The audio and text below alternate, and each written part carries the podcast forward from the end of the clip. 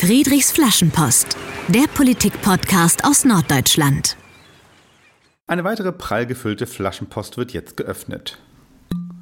Willkommen zur neuen Folge Friedrichs Flaschenpost, dem Politik-Podcast für Norddeutschland. Heute sprechen wir mit Gloria Boateng. Sie ist Lehrerin in Hamburg, Gründerin von Schlaufox und unter anderem Trägerin der Integrationsmedaille. Herzlich willkommen, Gloria Boateng. Vielen Dank. Ich freue mich, hier zu sein. Ja, wir freuen uns, dich hier zu haben. Wir senden mal wieder heute aus dem Julius Leber Forum direkt am Hamburger Rathausmarkt. Das ist das politische Bildungsbüro der Friedrich-Ebert-Stiftung für Hamburg, Bremen und Schleswig-Holstein. Am Mikrofon, wie immer bei diesem Podcast, ist Dietmar Molltagen. Ich arbeite bei der Friedrich-Ebert-Stiftung in Hamburg und freue mich, dass ihr uns wieder eingeschaltet habt und uns eure Ohren leiht. Wir werden heute viel über Schule reden, wie Schule sein muss, wie Schule ist, äh, woran man manchmal auch leidet. Und äh, als erstes beginnen wir wie in jeder Sendung mit einem Fundstück aus der Schulzeit. Gloria, was hast du mitgebracht?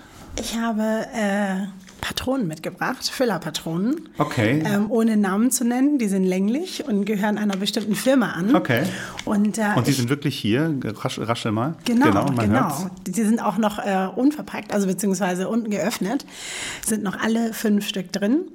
Und äh, ich hatte früher einen Füller in Knallrot von dieser Firma und mit diesem Füller habe ich am liebsten geschrieben.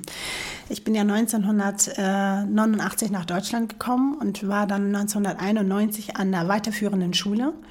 Und äh, da habe ich mir diesen Füller, diesen knallroten gewünscht und auch bekommen. Und ich habe meine ganze Schulzeit mit diesem Füller geschrieben. Wahnsinn, jede einzelne Arbeit. Genau, jede einzelne Arbeit in verschiedenen äh, Farben, die Patronen. Ich habe die auch noch alle zu Hause. Wahnsinn, nicht schlecht. Denn den Füller hatte ich bis vor kurzem noch. Ich habe ihn irgendwann leider verloren. Oh je, und na ich bin gut. ganz traurig, ich brauche wieder so einen. Wissen wir schon, ne, liebe Hörerinnen und Hörer, also Gloria braucht einen neuen Füller. es weihnachtet ja, ne? Also ich freue mich über die Weihnachtspakete vor der Tür. Bleiben wir zu Beginn des Gesprächs ein bisschen beim Thema Lehren und Lernen. Äh, ich habe schon gesagt, du bist selber Lehrerin. Was, was macht für dich so eine gute Lehrerin aus? Das ist gar nicht so einfach zu beantworten. Also ich glaube zunächst einmal, dass eine gute Lehrerin vor allem authentisch sein muss. Also manchmal versucht man sich zu verbiegen und sich anzupassen im System und ist nicht man selbst.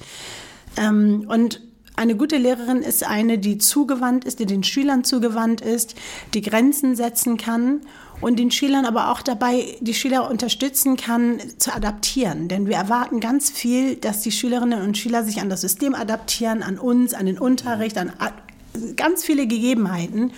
Und es fällt vielen Schülern sehr, sehr schwer, diesen Adaptationsprozess zu leisten. Und ich glaube, wir müssen sie dabei stärker unterstützen. Denn diejenigen, die am erfolgreichsten sind, das sind nicht die Besten und die Intelligentesten. Das Sondern? sind diejenigen, die am besten adaptieren können Okay. an das System. Das ist meine Meinung.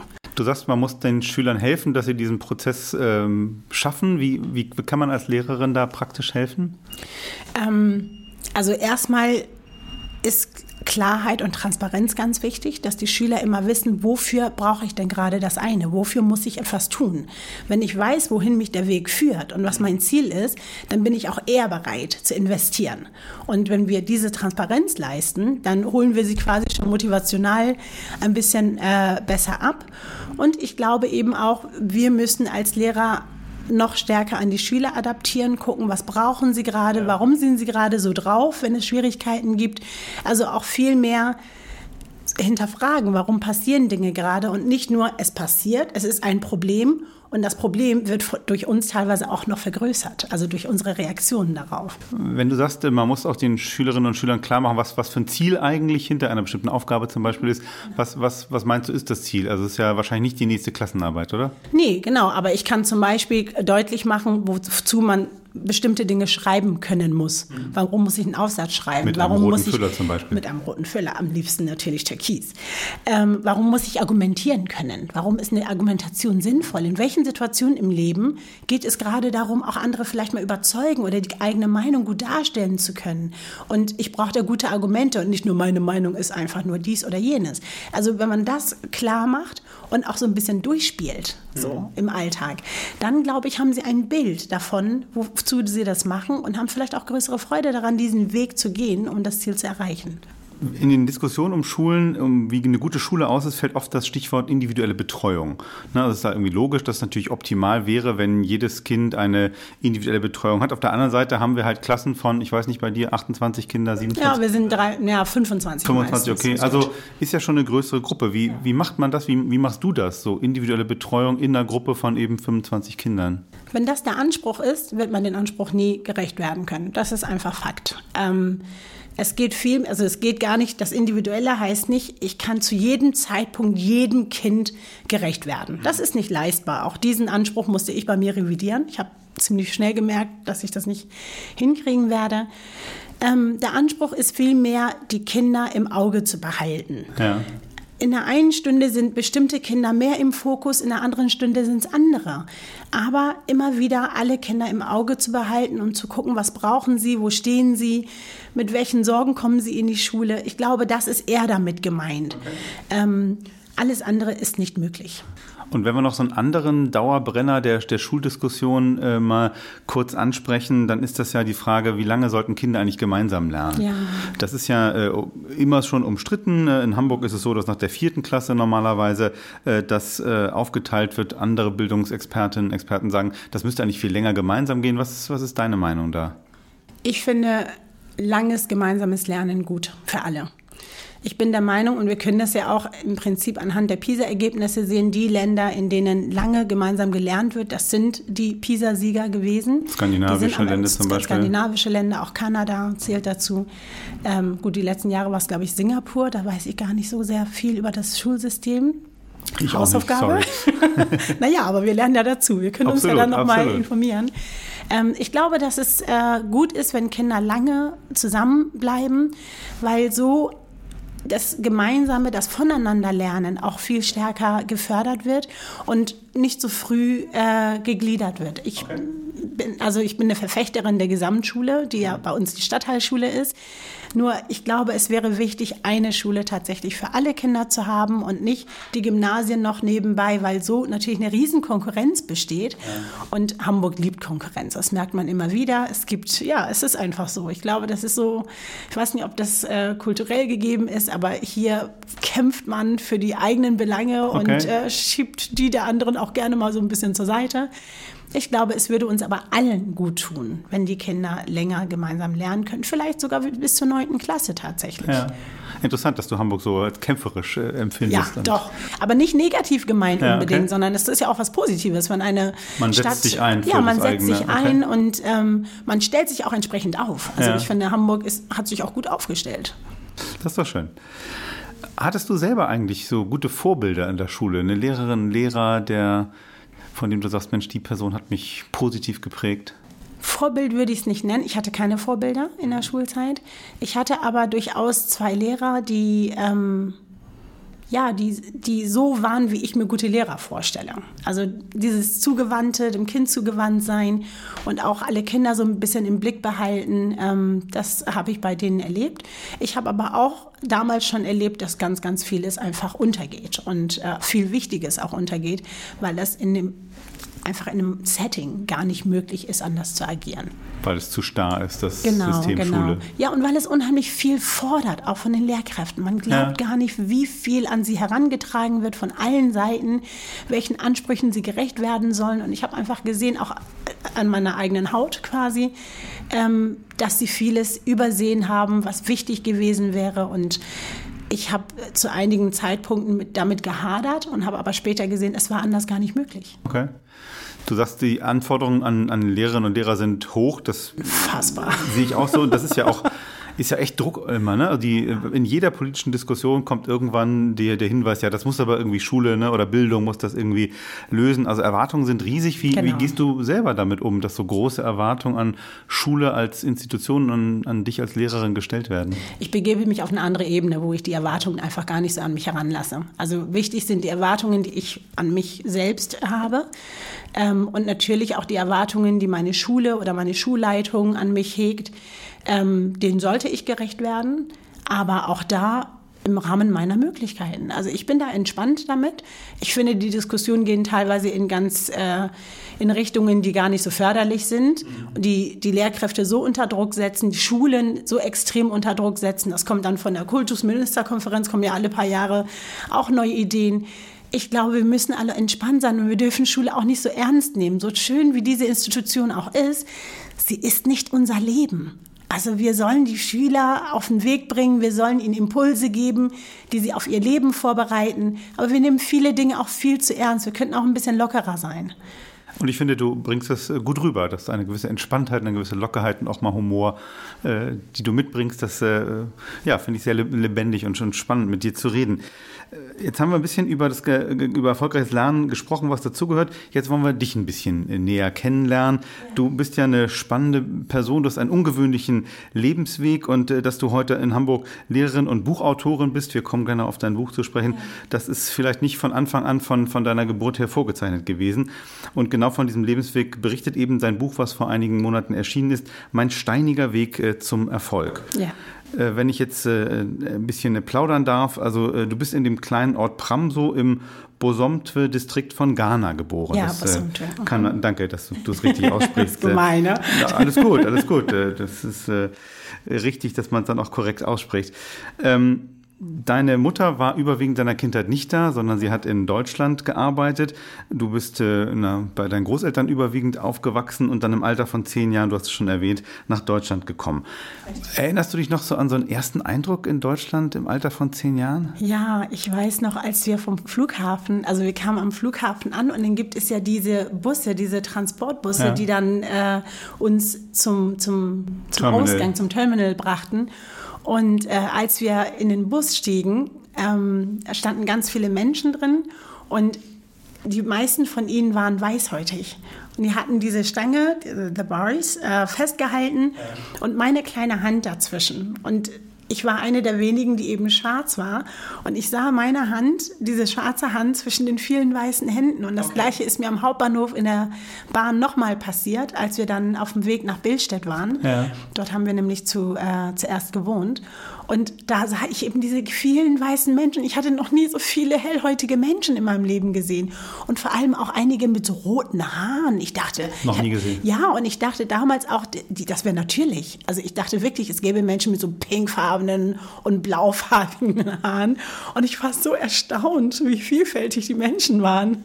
Wie unterschiedlich die ganzen Weißen aussehen. Genau, können. genau, ja. Aber eben auch so viele Weiße auf einmal. Also das war schon auch beängstigend, muss ich sagen die Geschichte äh, geht dann erstmal nicht so gut weiter äh, für dich in deinem Leben. Deine Mutter wird kurze Zeit später abgeschoben, dein Großvater stirbt und du bist auf einmal allein in Deutschland, mhm. in diesem neuen, unbekannten Land. Äh, du bist dann äh, zu einer Pflegefamilie gekommen, musstest dann auch die Schule wechseln. Nochmal, darüber schreibst du äh, in deinem Buch ähm, ganz ausführlich. Und in dieser neuen Schulklasse schreibst du, dann warst du das einzige schwarze Kind und bist eben auch gehänselt worden. also dunkle Erinnerungen an die Schulzeit in, in Hamburg? Ja, schlimme Erinnerungen. Es war aber nicht in Hamburg, es war in Schleswig-Holstein. Also, Entschuldigung, ja. Genau, aber in Hamburg war es auch nicht viel besser. ähm, also in Hamburg war meine erste Schule und dann eben die Schule in Schleswig-Holstein. Da habe ich zwei verschiedene Schulen gehabt, einmal die Grundschule und die weiterführende ja. Schule. Und ich habe wirklich schlimme Erfahrungen gemacht. Schlimme Erfahrungen in Bezug auf meine Hautfarbe, also dieses, ähm, dass sie ständig an den Haaren reißen, weil sie die Haare besonders finden, aber eben nicht positiv. Also ich habe mir immer gewünscht, dass die Menschen positiven Zugang zu mir haben, dass sie, wenn sie neugierig sind, können sie mich fragen. Aber eben, wenn jemand von hinten kommt und einfach ins Haar anfasst ja. und dann sagt, das ist wie Wolle. Ähm, das ist nichts äh, Positives. Oder wenn man beim ersten Schultag an der weiterführenden Schule. Gemeint, nee, es war auch nicht nett gemeint, genau. Und dann wurde auch darüber gelacht und äh, auf dem Pausenhof. Und an der weiterführenden Schule wurde ich am ersten Schultag bei der Einschulung mit Steinen beworfen und oh, wurde Nigger Güte. genannt. Ja. Also da bin ich danach nach Hause gegangen und wollte am liebsten gar nicht in die Schule. Ich wollte mich am liebsten unter die Bettdecke verkrümeln und gar nicht mehr rauskommen. Und das sind so, das sind Erlebnisse, die zogen sich über meine ganze Schulzeit. Also ich wurde in den Schulteich geschmissen im Winter, okay. so reingeschubst. Ähm, und die wussten, dass ich nicht schwimmen kann zu dem, nicht schwimmen konnte zu dem Zeitpunkt. Und lauter solche Dinge. Ja. Also es ging es hörte gar nicht auf. Und das war wirklich schlimm. Und du meinst, also wenn du heute zurückschaust, äh, du hast ja heute auch mit Schulkindern zu tun, du weißt ja, wie die, wie die ticken, äh, war das schon eben, was war der Grund eigentlich, dass man dich so abgelehnt das war hat. purer Rassismus. Einfach die das Hautfarbe. war purer Rassismus, war nichts anderes. Okay. Ich wurde Nigger genannt. Ich, also das war wirklich, das zog sich durch den Alltag. Man kann nicht sagen, das war keine normale Hänselei. Die ist auch schlimm, ja, wenn ein Kind aufgrund von anderen Merkmalen gehänselt wird ähm, oder gemobbt wird, wie man das teilweise nennt dann ist das schlimm genug. Aber das war, das toppte einfach vieles. Und wir hatten auch später eine Gruppe von Rechtsradikalen, die sich formiert hatte an unserer Schule und die nicht nur mir das Leben schwer gemacht hat, sondern auch einen Jungen, der ähm, eine körperliche Behinderung hatte. Ja. Also wir haben es alles abgekriegt. Meine Güte. Entsprechend heißt dein Buch ja auch Mein steiniger Weg äh, zum Erfolg. Du hast jetzt negative Dinge äh, beschrieben, die du erlebt hast. Ähm, dann kommt ja aber der Erfolg noch. Wie, wie, wie bist du damit umgegangen? Wie hast du das geschafft, auch trotzdem weiter zur Schule zu gehen, dabei zu bleiben, äh, am Ende äh, deinen Abschluss zu machen, trotz eben dieser Widrigkeiten, die du gerade beschrieben hast? Ich bin ganz froh, dass der Erfolg quasi nicht linear verlief. Also, dass man nicht sagen kann, ich hatte jetzt 15 Jahre Pech und 15 Jahre Leid und dann kam irgendwann der Erfolg, sondern so ist das Leben nicht. Ähm, es ist immer rekursiv. Das Leben ist äh, ein Auf und Ab, das wissen wir alle. Und es gibt Phasen, in denen ist es besonders schwer, so solche Phasen, wenn man rassistische Angriffe erlebt.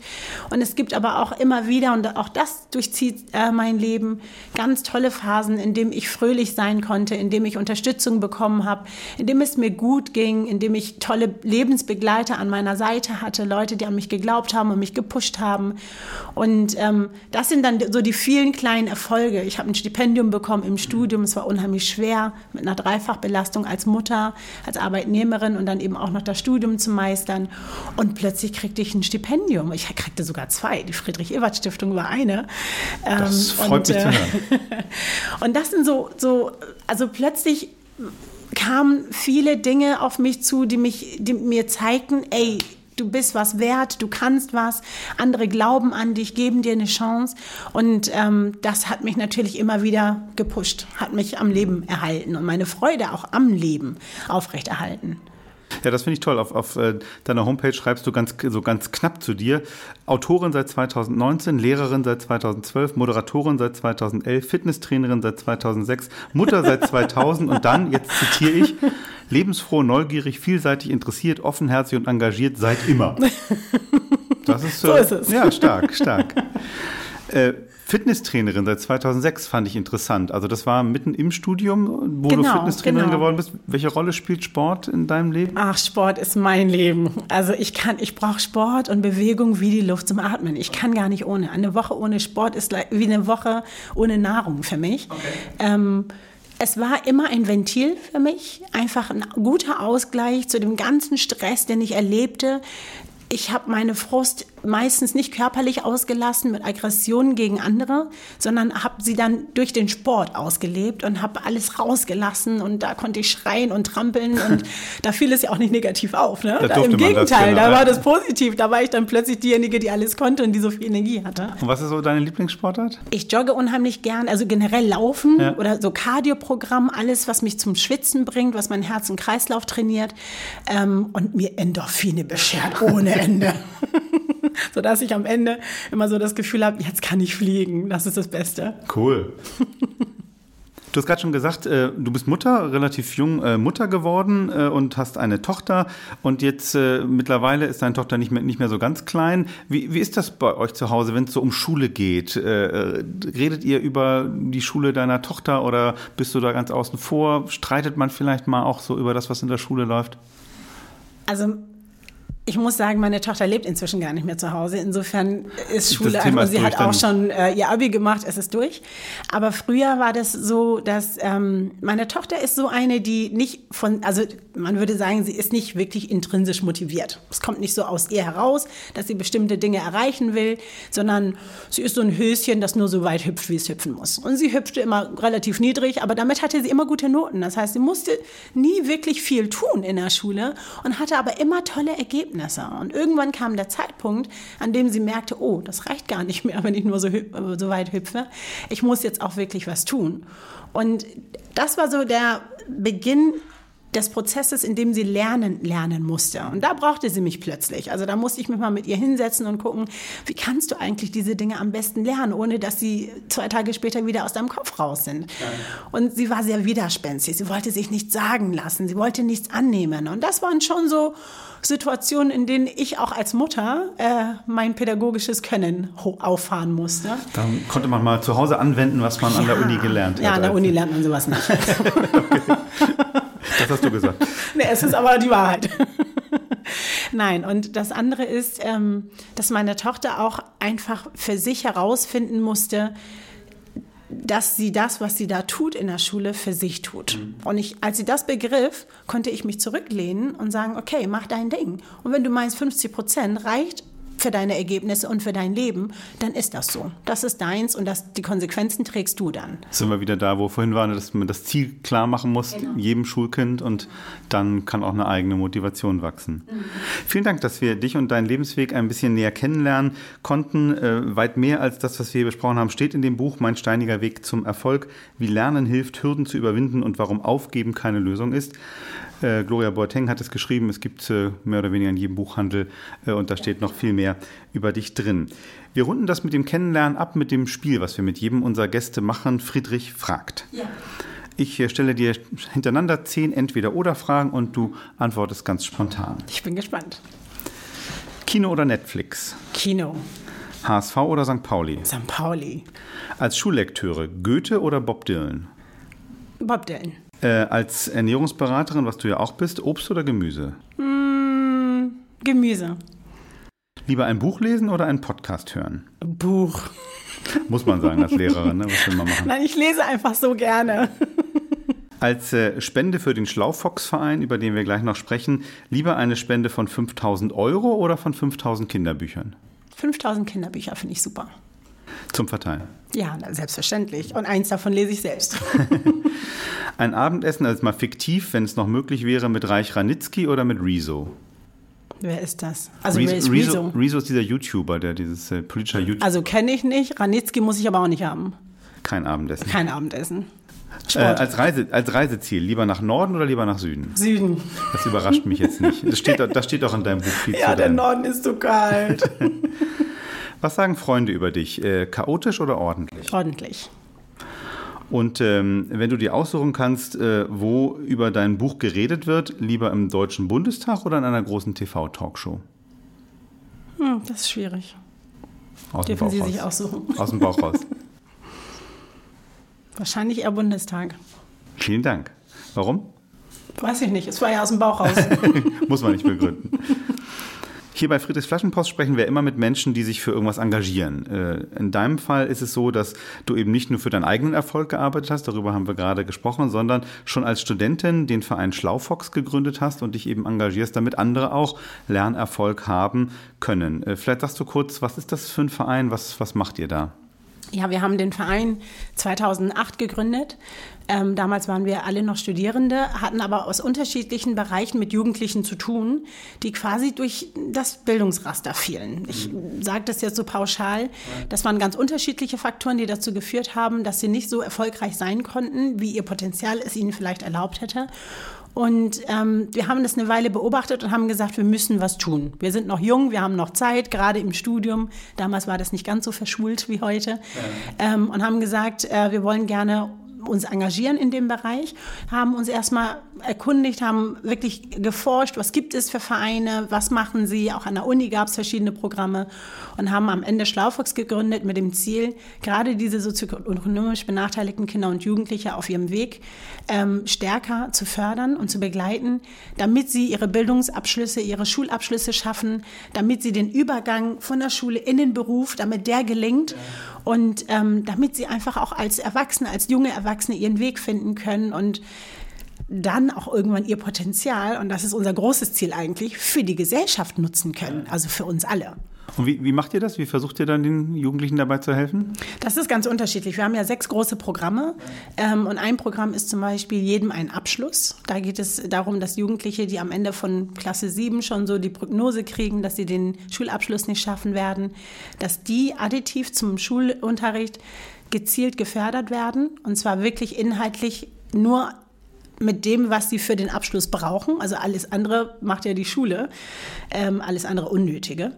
Und, ähm, und wir sind an ihrer Seite zwei Jahre lang durch fachlich, also fachliche Nachhilfe, Coaching, Lernberatung ja. und ähm, so dass sie wirklich am Ende den Abschluss schaffen. Das ist eines unserer Programme. Wir haben aber auch Ankerlicht, bei dem gerade äh, junge Geflüchtete, die kommen ja in Hamburg zum Beispiel in die internationale Vorbereitungsklasse, ja. haben da ein Jahr Zeit, die Sprache zu erlernen und sollen dann in die Regelklasse übersiedelt werden. Wir können uns das denken nach einem Jahr, dass das nicht gelingen kann, äh, dass auch die sprachlichen Kenntnisse nicht ausreichen. Und da haben wir ein Projekt angesetzt, ein Mentoring-Projekt Ankerlicht, bei dem sie in, genau in diesem Übergang unterstützt werden. So einmal wöchentlich treffen wir uns mit ihnen und lernen mit ihnen, erklären ihnen das Schulsystem, gucken, welche Sorgen sie haben, die sie vielleicht auch vom Lernen abhalten und sind einfach an ihrer Seite in diesem Jahr im Übergang. Okay, spannend.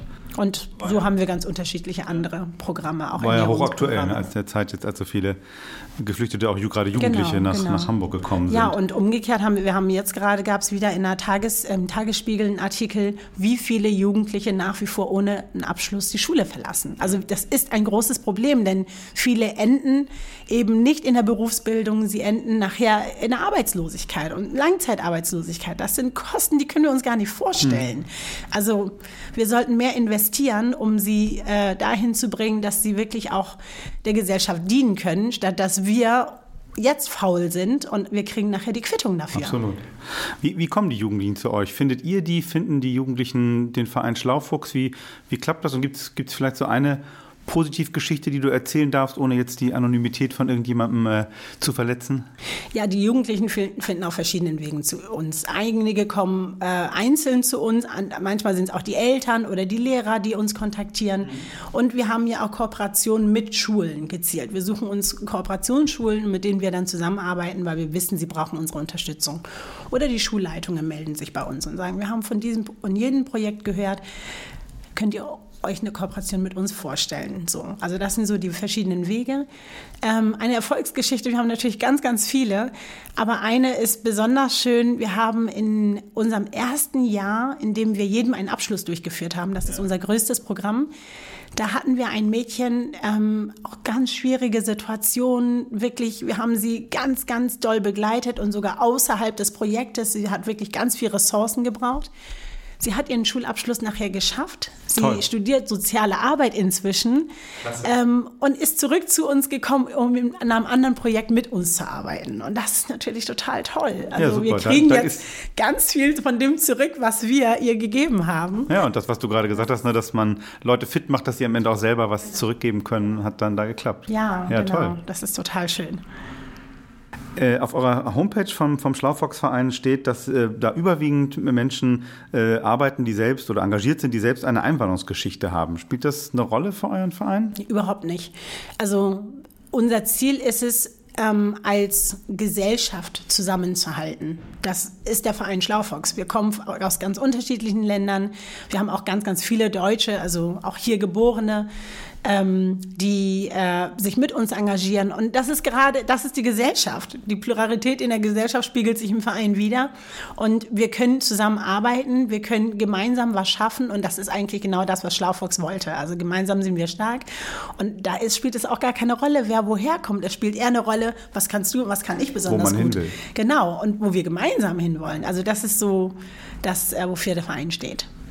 Du sprichst von der Pluralität der Gesellschaft, die du als äh, sehr positiv äh, darstellst und die auch bei Schlaufox positiv zusammenkommt. Nun wissen wir ja, dass wir in einer Zeit leben, wo ein bestimmter Teil der Bevölkerung äh, das tatsächlich anders sieht. Wir haben viel über zunehmenden Antisemitismus gesprochen in der Vergangenheit, über Rechtspopulismus äh, und äh, ne, die erinnern uns an die, die, den schrecklichen Anschlag auf die Synagoge von Halle, bei denen am Ende zwei unbeteiligte Menschen äh, erschossen worden sind. Wie erlebst du das in Hamburg jetzt speziell hier? Tut sich da was im gesellschaftlichen Klima? Also Du hast gerade gesagt, dass wir in einer Zeit leben, in der gerade das passiert. Ich glaube, in der Zeit haben wir immer schon gelebt. Also ich kenne Deutschland nicht anders. Ich kenne Hamburg nicht anders, Schleswig-Holstein nicht anders. Ich glaube, es war schon immer so.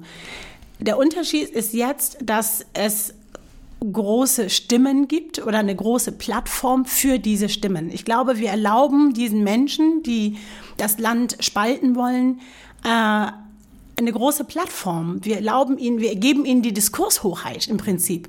Und das ist das, was ich eigentlich bemängel. Also wir, die anderen, wir sehen auch gerade in Thüringen, ich glaube 23 Prozent hat die AfW gewählt ganz viele Zeitungsartikel drüber. 23 Prozent, was ist das im Vergleich zum Rest, die die Demokratie wollen, die Vielfalt wollen, die die AfD nicht gewählt haben? Warum schreiben wir nicht über die? Warum schauen wir nicht, was die brauchen, um lauter sein zu können, um das, was sie eigentlich wollen, für Thüringen, für das Land ähm, vorantreiben zu können? Also wir, wir geben ihnen eine Plattform, die sie einfach nicht verdienen. Und ich würde mir wünschen, dass wir mehr über alle anderen Themen reden.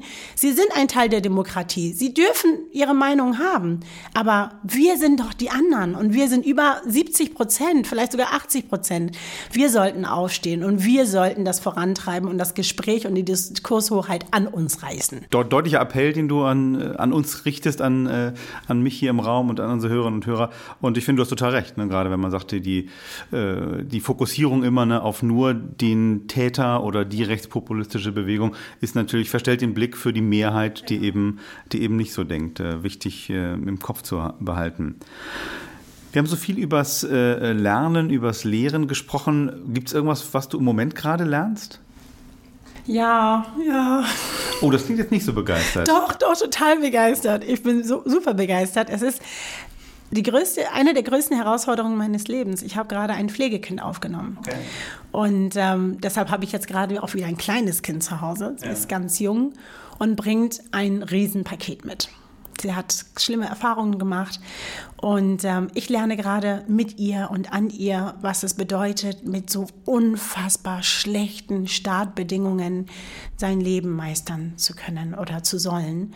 Ja. Und ähm, das ist schon eine große Herausforderung, aber es ist auch eine richtig schöne Herausforderung. Ich, es gibt nichts Schöneres, als einem Kind ein Zuhause zu geben, eine Familie zu geben, das die Familie nicht kannte. Und äh, insofern hoffe ich und wünsche mir, dass ich, dass wir beide, also ich habe ja vorhin von der Adaptationsfähigkeit ja. gesprochen, ich glaube, das ist mit das Wichtigste, dass wir es schaffen, einander zu adaptieren, dass ich immer mehr lernen kann, sie lesen kann, weiß, ja. was, was sie so braucht. Und wir haben schon viel miteinander gelernt, aber da geht noch was. wir sind auch erst seit neun Monaten zusammen, also insofern. Ja, spannend. Das, das ist die neue ja, Lernebene, die ich mir gesucht habe. Das, ja, wollte gerade sagen, nicht, nicht äh, komplex, aber auch toll sicherlich. Ja. Und äh, interessant, dass dich das offensichtlich immer wieder antreibt, äh, ja, neue Projekte auch anzugehen, neue, neue Dinge zu machen äh, und eben von den Erfahrungen, die du hast, weiterzugeben. Ja, es ist so schön. Also ich bin einfach ein Mensch, der sehr, sehr gerne lernt, der sich auch Herausforderungen sucht. Und es gibt Leute, die sagen, reicht es nicht bald mal? Aber so ist das Leben. Das, wir haben so viel Zeit geschenkt bekommen und ich möchte die Zeit auch gut nutzen. Und insofern war das einfach äh, nur konsequent, dieses Kind aufzunehmen. Und wieder kommt raus, was du über dich selber schreibst. Du bist sowohl lebensfroh als auch engagiert. Äh, das, äh, finde ich, kommt in diesem Gespräch gut durch. Vielen Dank für dieses Gespräch, Gloria Boateng. Lehrerin, Gründerin von Schlaufox, Buchautorin. Vielen Dank fürs Kommen, für das Gespräch äh, in diesem Podcast. Eine letzte Aufgabe haben wir noch für dich, bevor wir enden. Jeden Gast von Friedrichs Flaschenpost bitten wir am Ende eine eigene Flaschenpost äh, zu schreiben mit einer Nachricht an die Zukunft, einem Wunsch für die Zukunft äh, und äh, du kannst einen Moment noch darüber nachdenken, äh, während ich nochmal darauf hinweise, was wir damit eigentlich machen. Äh, wir nutzen diese Wünsche in der Flaschenpost, äh, um sie mitzunehmen, auch in spätere Podcast-Folgen, da mit anderen Gästen, die wir haben, darüber zu sprechen, unter anderem, was du jetzt für uns in die Flaschenpost schreibst. Okay. Ich wünsche mir, liebe Zuhörerinnen und Zuhörer, dass wir, wenn wir sehen, dass jemand Hilfe braucht, selbstverständlich helfen. Wenn jemand etwas runterfällt, dass wir gar nicht drüber nachdenken, ob wir vorbeigehen und die nächste Person das aufhebt, sondern dass wir uns aus dem Instinkt herausbücken und das aufheben. Ich wünsche mir, dass wir mit Neugierde einander ansprechen und nicht mit Skepsis. Ich wünsche mir, dass wir zusammenhalten und das Gute in dem Menschen, in jedem Menschen erkennen und dass jeder Mensch von uns einen Vertrauensvorschuss kriegt. Solange der Mensch nichts Schlechtes gemacht hat, ähm, ist er vertrauenswürdig und dass wir uns auf dieser Basis begegnen, egal woher der Mensch gerade kommt und wohin er geht. Das wünsche ich mir. Vielen Dank. Ich stelle fest, dass im Laufe von Friedrichs Flaschenpost die Flaschenpost-Nachrichten immer länger werden. Aber das macht nichts, das macht nichts. Das ist gut. Vielleicht wird auch der Weg dann länger zur Erfüllung. Wer weiß. Wer weiß. Damit endet diese Folge von Friedrichs Flaschenpost, dem Politikpodcast für Norddeutschland von der Friedrich-Ebert-Stiftung. An den Mikrofonen verabschieden sich Gloria Boateng und Dietmar Molltagen. Wir freuen uns immer über Ideen für diesen Podcast, über Fragen, gern auch äh, Kritik. Schreibt uns an hamburg.fes.de oder kommentiert auf unserer Facebook-Seite at fes.nord. Wir hören uns dann wieder in zwei Wochen mit dem nächsten Podcast. Bis dahin macht es gut und engagiert euch. Demokratie und Gerechtigkeit gibt es nur, wenn wir etwas dafür tun. Genau so ist es. Danke für die Einladung. Friedrichs Flaschenpost, der Politik-Podcast aus Norddeutschland.